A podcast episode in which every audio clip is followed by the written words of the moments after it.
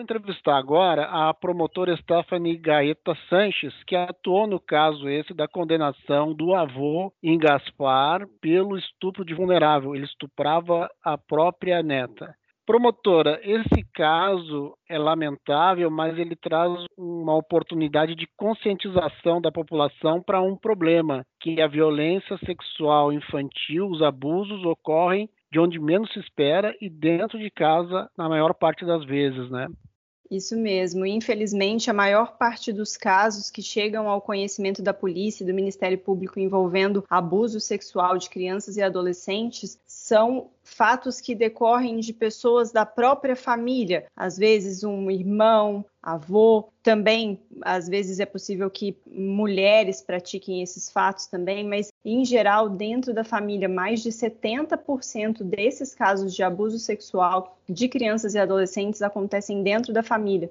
E esse caso é muito interessante porque ele mostra isso e partindo de uma pessoa da família que todos gostavam, todos confiavam, ninguém esperava que isso iria acontecer, né? Partindo de um avô da criança já idoso, mas Infelizmente, essa situação é possível e é muito importante que as famílias fiquem atentas aos sinais que a criança dá de mudança de comportamento. É, por vezes, nem sempre a criança verbaliza que aquilo aconteceu, mas ela dá sinais de que algo errado acontece ali. Então, é muito importante realmente que a família fique atenta e acredite na criança, mesmo em se tratando de alguém que é amado por todos.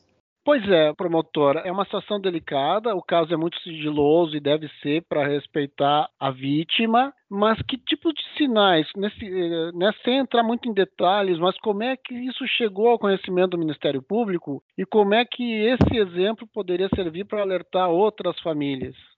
Olha, nesse caso, a criança passou a apresentar um comportamento muito diferente. Era uma criança alegre e de repente passou a apresentar um comportamento ansioso, passou também a ter enurese noturna, que é fazer xixi na cama, um comportamento que ela não apresentava antes. Também passou a querer ficar distante do avô, que até então antes ela possuía um bom relacionamento. Então, esses sinais foram ficando cada vez mais claros até que em uma conversa com uma familiar, ela revelou o acontecido.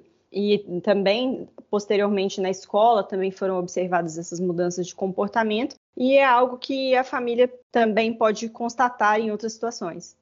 E como é que então a família pode levar esse caso ao conhecimento das autoridades sem causar um trauma ou até uma suspeita equivocada com relação ao agressor, que no final das contas, nesse caso era o avô, mas pode ser qualquer pessoa da família, né? E sem também expor a criança.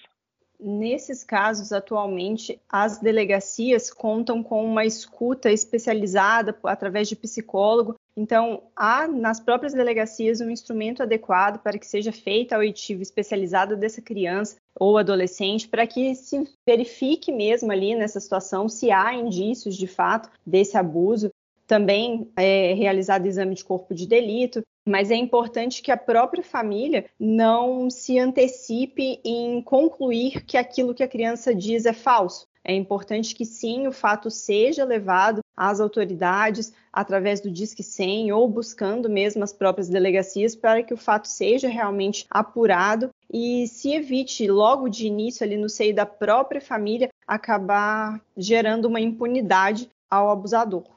Então, é possível dizer que deve-se confiar nas autoridades que elas terão esse discernimento de realmente só levar a julgamento a pessoa com provas evidentes de que ele é culpado.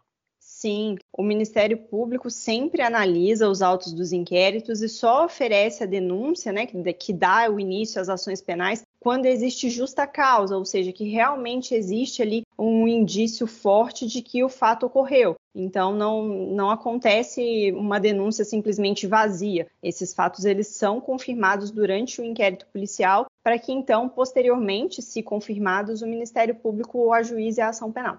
Então, da mesma forma, dá para dizer que, caso não se comprovem, não é um sinal de impunidade. A polícia, o Ministério Público fizeram tudo para comprovar e aquela situação não se comprovou, então. Isso, exatamente. Em algumas situações acontece, de fato, de notícias que não se confirmam durante o inquérito policial, e aí, então, nessas situações, o inquérito acaba sendo arquivado. É, eu falo isso porque muitas vezes a, a, a pressão de, dos dois lados, da opinião pública, de parentes, etc., tanto pela condenação sumária quanto pela impunidade. É preciso que as pessoas confiem nessas apurações, né, promotora? Com certeza. Durante as investigações são realizadas inúmeras diligências justamente para confirmar se aqueles fatos eles são verdadeiros ou não, evitando tanto a impunidade quanto também a existência de um processo que busque a punição de um inocente. Mas é fundamental que as próprias famílias levem isso para as autoridades e não simplesmente deixem os fatos apenas ali no seio da família, o que pode sim acabar gerando uma impunidade. É, neste caso, a gente está indo mais para o final, mas eu queria que a senhora explicasse a importância daquelas consideradas situações agravantes que levaram ao aumento da pena desse réu. E o que, que elas representam em termos de justiça, em termos de garantir que não haja a impunidade? Sim, no caso, o aumento de pena foi decorrente também da aplicação do artigo 226, inciso 2 do Código Penal, que trata justamente das situações em que o agente abusador é familiar da vítima. Isso faz com que a pena seja aumentada da metade e é um importante instrumento justamente para coibir essa situação e também para punir de uma forma mais severa aquela pessoa que é do seio da família e tinha justamente por isso uma obrigação de cuidado e não de praticar um crime contra aquela criança ou adolescente. Além disso, a pena também foi agravada pelo fato de o agente utilizar a circunstância de estar dentro da casa da vítima. Essas duas situações não se confundem, né? O fato de ser familiar e o fato de estar dentro da casa da vítima, mas são duas situações que facilitam a ocorrência do crime, que o agente se utiliza disso justamente para praticar o abuso, e isso reflete sim um aumento da pena e, no caso também, foi considerado o fato de que os abusos se repetiram por mais de uma vez enquanto esse avô cuidava da criança. Então, por isso, a pena foi total de 20 anos. E essas circunstâncias são utilizadas como regra, sim, para punir de uma forma mais severa esse tipo de crime. A última pergunta agora para garantir, então, que nesse caso foi feita justiça, já que o juiz entendeu que o réu poderia guardar em liberdade devido à idade e hoje ele está sob monitoramento eletrônico. Que medidas garantem que realmente ele não vá cometer um outro crime dessa espécie? Nessa situação, foi pedido pelo Ministério Público que ele ficasse efetivamente em prisão preventiva em um estabelecimento penal adequado. Todavia, a própria lei garante que os maiores de 80 anos permaneçam em prisão domiciliar diante de determinadas condições de saúde que, no caso, estavam presentes. Mas nessa situação, ele permanece em monitoramento eletrônico, ou seja, ele não pode sair ali da residência dele e também ele não pode se aproximar da vítima nessa situação.